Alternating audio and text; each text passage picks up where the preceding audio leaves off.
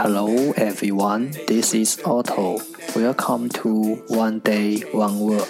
大家好，我是 Otto。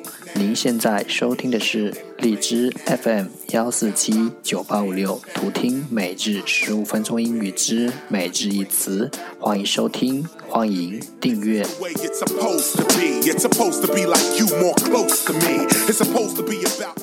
微信公众号 Otto Everyday O T T O E V E R Y D A Y，请添加，让学习英语融入生活，在途中遇见未知的自己。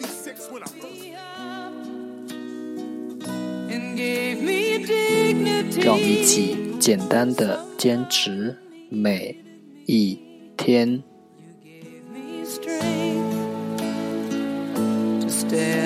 Day three hundred and forty-five Today's word is 今天的单词是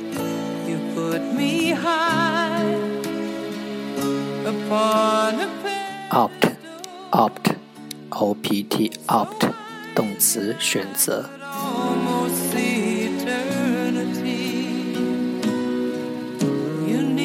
Let's take a look at its example. 让我们看看它的例子。I know apples are better, but I will opt for the cake because it's tastier. 我知道苹果更好，但我仍然要选择蛋糕，因为品尝起来更好吃。Let's take a look at its English explanation. 让我们看看它的英文解释。causing a very large amount of damage, causing destruction or harm， 导致了大量损害，causing a very large amount of damage，导致了破坏或损害，causing destruction or harm，导致了大量损害，导致了破坏或损害。Let's take a look at its example again. 让我们再看看它的例子。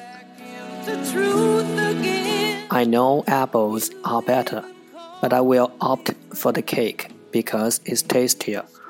我知道苹果更好，但我仍然要选择蛋糕，因为品尝起来更好吃。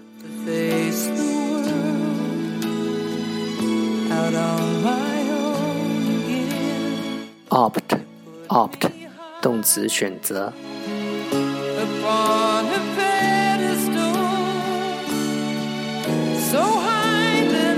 That's all for today。这就是今天的每日一词。如果你喜欢我们的节目，请为我和那些愿意坚持的人点赞。